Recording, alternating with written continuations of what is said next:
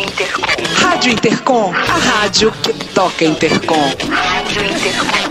Muito bem, muito bem. Já estamos de volta. Estamos de volta aqui nos estúdios da Rádio Intercom com a professora Nair Prata, a professora Sônia Pessoa e a professora Imaculata que veio aqui. Agora eu passo a palavra para a professora Nair que vai fazer as honras para a gente aqui. Obrigada, Ricardo. É um prazer estar de volta aqui na Rádio Intercom. Não estou tendo muito tempo de estar aqui toda hora como eu gostaria, mas é um prazer estar de volta aqui. E nós temos agora uma visita especial, que é a professora Maria Imaculata Vassalo Lopes, que todo mundo conhece, é uma grande referência nos estudos da comunicação e uma das fundadoras da Intercom. Então, professora, muito obrigada por ter reservado um tempinho aí da sua agenda apertada para vir nos prestigiar aqui na Rádio Intercom. E eu gostaria de começar perguntando para a senhora é, qual é a importância deste congresso da Intercom, esse 42º congresso da Intercom, aqui em plena Amazônia? Bem, é, como a gente diz, é, acho que a Intercom é a única que tem a coragem, a ousadia de ir para lugares que outros não iriam ou não irão. É, se trata hoje de uma é, uma identificação com o tempo presente, do que está aí acontecendo, todos os dias nos jornais, né, assim, nos impactando. E a Intercom está acontecendo aqui, né, inclusive entrando em contato é, é, fisicamente com os agentes desta Amazônia, quer dizer, desde professores, reitores, não é? como a gente tem visto, mas assim, povos da terra, não é? é gente ativista. É, eu acho que essa pluralidade é uma marca da Intercom, de ser plural, de respeitar as opiniões e dessa maneira eu posso realmente dizer desse engajamento da Intercom, né, no seu tempo, e eu acho que isso é faz a diferença e dá identidade à Intercom, não é? Professora, a Intercom chega ao seu 42º Congresso Nacional. Poucas entidades conseguem atingir um número tão grande de congressos anuais. A, a, podemos falar que a Intercom já é uma entidade madura. Mas qual é o futuro da Intercom? Para onde a Intercom está olhando? Olha, vou dizer assim, assim o, o, o vigé, não, deixa eu ver, era 18º, quando a Intercom fez a sua maioridade, eu era presidente da Intercom. ah, que lindo! e também foi uma grande celebração em Santos, reuniu todas as faculdades de lá, e quanto a, eu acho que eu posso dizer que esse esse congresso foi, como a gente diz, estelar. Sim, né? Uma festa. Então, uma festa, né? Tinha latino-americanos, europeus, né? E nós daqui. E, fiz, e, e fizemos, você veja que a, o ciclo, né? Os principais que expuseram, nada menos, nada mais do que o professor José Marques de Mello, não é? É, Armand Matelar e Jesus Martim Barbeiro. Sim. Né? Então, quer dizer. foi de peso. Foi de peso, não é? Mas o que eu quero dizer é que eu, eu me identifico muito com a vida da Intercom, porque não só eu participei dela, como ela me deu muita coisa. Daquilo que eu. Os caminhos que eu trilhei, as coisas que eu descobri. É, é, realmente é devido a essa. Que essa instituição são pessoas então, uhum. ouvir, ouvir uma palestra, pronto, né? Quer dizer, já me dá alguma coisa, alguma coisa que estava sendo dada na Intercom. Quanto a futuro, eu acho que tem um belíssimo futuro, porque com essa idade é mais do que consolidada. Você vai ter é, entidades internacionais da área que não têm essa idade, não é? Então, o que? Eu acho que é continuar esse trabalho e, como a gente diz, a permanência ou a tradição que ela tem, a identidade é sempre desafiada pelo novo, não é? Por aquilo que está aí, que vai vir e que a gente ainda não tem bem a ideia, não é? Das coisas emergentes. Mas isso eu acho que é a missão da Intercom, não é? Ela está sempre, vamos dizer assim, falando aqui agora, ligadona, né? Ligado.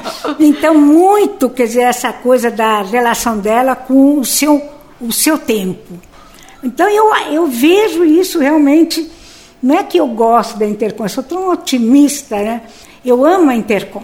Eu amo a Intercom. E todos nós que estamos aqui, né, E, professora? e, e olha que eu, é, vamos dizer assim, é, trafego muito, né? Tanto aqui dentro do Brasil como fora, e sempre é, onde eu vou, as minhas raízes, as minhas referências é, são sempre essas que eu tive na vida. E a Intercom teve um papel fundamental na minha vida, não só pessoal, porque os, os amigos, né? Fazer, fazer amizade com o Zé Marques, entende? E a Silvia, e, e todos esses das diretorias, né? A Aníbal, que eu lembro, a professora que agora saiu aí. Bom, enfim, e, e, a, e a minha carreira profissional. Né? Professora, é um prazer estar aqui com a senhora, entrevistar, participar dessa roda de conversa. E uma pessoa que a gente admira muito pelo trabalho de pesquisa, pela atuação em sala de aula, por todas as contribuições que a senhora dá dentro e fora da Intercom. E aí eu fico com uma curiosidade mesmo, assim, como é que a senhora percebe nesse momento a pesquisa de comunicação? Como é que a senhora percebe num cenário que às vezes a gente ouve críticas, há alguns ataques a pesquisadores, às universidades, né? Como, como é que a senhora recebe tudo isso? Bom, ataques e incompreensões é com muita apreensão. Né? Quer dizer, nós vivemos um tempo realmente de muita dificuldade. Eu não me lembro de, de ter passado com, por alguma situação assim, de, de um ataque direto à ciência, né? ao conhecimento, né? uma coisa antiluminista, né? alguma coisa que vai para trás do século XVIII, não é? Então, eu, mas eu acho que a universidade ela resiste. E fazer congressos é uma forma de resistência. Né? Uhum. Fazer, é, dar aula é, não é? Quer dizer, seguir estas. É o que a gente realmente. O nosso dia a dia, né? Sim. Apesar desse contexto eh, eh, negativo, desse contexto de oposição. É o que a gente tem que fazer, e eu acredito, eu acredito muito naquilo que a gente faz. Porque as colegas, você, a, a Nair e outros, eu vejo um brilho nos olhos né, com as coisas que faz, porque então, portanto, tem uma paixão. Muita paixão. Tem muita paixão pelo que faz. E essas pessoas elas nunca vão ser derrotadas. Tá certo? Porque não é uma coisa imposta, é uma coisa que vem de dentro, né? Coisa que vem, assim, vou dizer, além da identidade, é alguma coisa que vem da alma. E é assim que eu, eu, eu vejo a comunicação, a pesquisa em comunicação, que eu posso dizer. Também, olha, cresceu muito. E quando uma coisa cresce muito, veja os congressos da Intercom, seus números, etc., então, muitos novos temas, linhas de pesquisa novas, mas eu não tenho, eu não tenho uh, medo, não, destas coisas que a mim mesmo desafiam, né? Então, dizer, por exemplo, falar de, das questões das minorias hoje, ou vem alguém me procurar sobre algum tema que eu não tinha pensado. Olha, isso é importante. Por quê? Porque é um fenômeno comunicacional.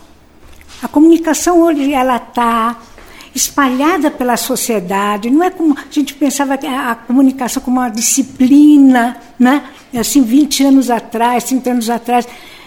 Problema de currículo eu sei que sempre tem, mas eu queria dizer, deixar uh, esta questão do que aconteceu com a comunicação no, no, no século XXI. Né? Então, é, é, alguma coisa assim de uma centralidade, de uma capilaridade. Sim. Como você tem, então, aqui, olha, o que, que a gente está atingindo? Pensava assim, não, primeiro aquela rádio, precisava ser de uma organização, Sim. não é isso? Quer dizer, profissional, aquela coisa. Não, hoje a diferença entre o profissional e o amador e o voluntário nossa, gente, isso é alguma coisa que a gente até trabalha. É muito rico. Porque a né? gente trabalha com a questão dos fãs de telenovela. Sim, sim, sim e sim. como é que eles se apropriam da telenovela? É, é, exatamente isso. Então eles vão fazer uma outra narrativa, e que é a narrativa de quê? De um profissional, uma narrativa bem feita. É de um amador. Sim. Porque gosta daquilo. Vocês estão entendendo? Claro. Tem muita coisa saindo do lugar, né? que, que parecia que não tinha tinha uma, uma, fixa Eu gosto muito destas mexidas. E são dessa- desafiadoras para as nossas pesquisas, né? sem dúvida. E a, e a queda de barreiras, a queda de, é, vamos dizer assim, de, de limites, né? Entre o que é uma coisa e é outra. Isso a gente está hoje. em- é, Eu não sei como é que a comunicação é, não se volta para divulgar isso. Porque isso você não vê nas ciências sociais, você não vê na educação, você não vê na psicologia, que ficaram como que fechadas em si mesmo. E nós não, sabe, quer dizer, quando a gente penetra, mas não é, eu vou dizer, invadindo, mas invadindo num sentido eh, positivo Ocupando o espaço. ocupando. Morreu há pouco tempo. Outros, outro dia até fez uma observação do Emmanuel Wallerstein. Então, ele, na, é, um epistemólogo, sociólogo, é, teve uma, um grupo chamado até de Comissão Gulbenkian sobre crítica da ciência. O que, qual o principal é, objetivo, qual a, o resultado principal que eles chegaram? As ciências têm que se abrir. Então, tanto que o livro chama-se Para Abrir as Ciências Sociais. Porque não tem sentido que psicologia é isso, antropologia é isso, aquilo, sabe? E a comunicação, ela já é isso, ela já é interdisciplinar ou até transdisciplinar. Os italianos falam que é uma in, in- indisciplina. Eu acho ótimo, né? Adoro. Dizer assim também, né? E, e aí a nossa Rádio Intercom se insere aí nisso, porque o nosso slogan é a rádio que toca Intercom. então acho que pouquíssimos congressos científicos no mundo têm uma emissora de rádio para divulgar o próprio congresso e a própria entidade E científica. as várias vozes que circulam por aqui, Sim, né? Exatamente, A- porque por aqui estão passando uh, uh, todo tipo de vozes uh, uh, uh, com os mais diversos discursos e os meninos que estão aqui comprovam só- isso. Só falar uma coisa, porque eu participei, eu acho que vale a pena a nota, né? Você sabe, quer dizer, nós estamos na periferia do mundo, né? Então, toda essa questão, do, hoje que se fala de, de decolonização, né? descolonização, o, então, é, essa questão da América Latina, de, da, da, da Intercom, através do colóquio latino-americano, gostaria que também fosse belo-americano, mas que a gente. que a Intercom, em fazendo esse trabalho com a América Latina, é de uma importância essencial, porque eles têm dificuldade de nos ler. E nós também não nos voltamos para ele. A coisa é essa, né? O que eu vi neste congresso acontecer com relação à Bolívia, tá certo? E como está acontecendo com a Argentina, continuar com outras, com outras áreas. Assim. Sabe? A gente tem tanta coisa em comum, porque nós somos de uma mesma, eh, vamos, matriz histórico-cultural. Estamos no mesmo lugar, né? Isso. E isso me deu uma grande satisfação.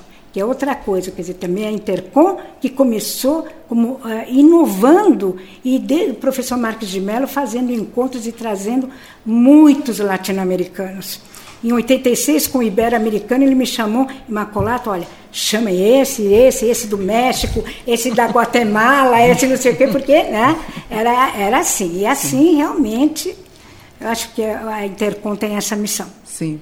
Então, para encerrar esse nosso bate-papo, professora, nós estamos no penúltimo dia do 42º Congresso da Intercom, que termina amanhã.